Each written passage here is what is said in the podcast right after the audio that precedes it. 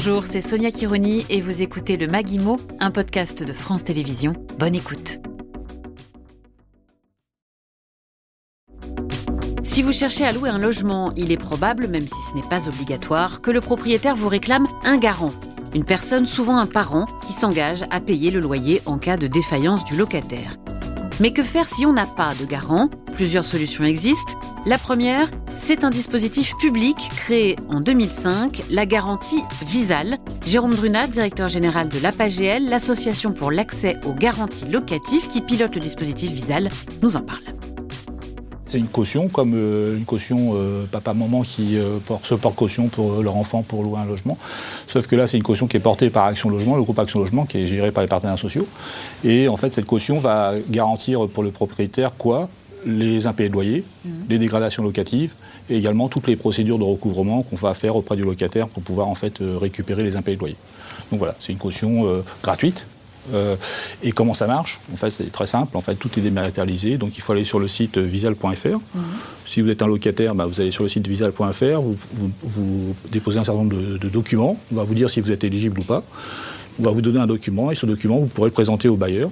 Et si le bailleur accepte euh, votre candidature comme locataire et, la caution Visal, à ce moment-là, le bailleur, lui, ira, ira, également sur le site visal.fr et il aura une caution dématérialisée euh, rapidement. Qui peut avoir accès à cette garantie Visal les critères, pour être simples, hein, il y a trois grandes euh, catégories. Première catégorie de moins de 30 ans. Donc les moins de 30 ans, on va prendre tout le monde, mais on ne va, on, va pas prendre les gens qui ont des, des, loyers euh, qui représentent plus de 50% de leurs ressources.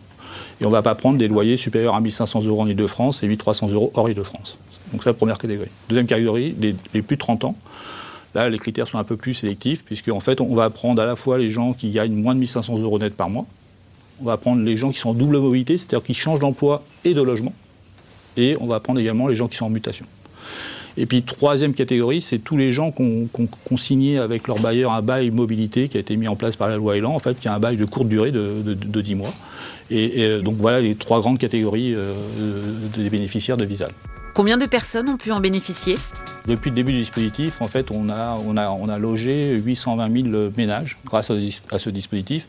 Et d'après une étude qu'on avait faite par le Crédoc, en fait, 76% euh, de ces ménages n'auraient pas pu accéder au logement s'ils n'avaient pas eu Visal. Donc ah on voit l'utilité euh, importante de, ce dispositif.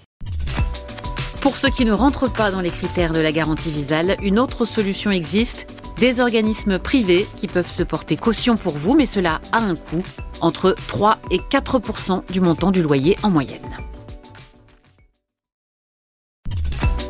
C'était le Maguimo, un podcast de France Télévisions. S'il vous a plu, n'hésitez pas à vous abonner pour ne rien manquer. Vous pouvez également retrouver le Maguimo en vidéo sur France.tv. À bientôt.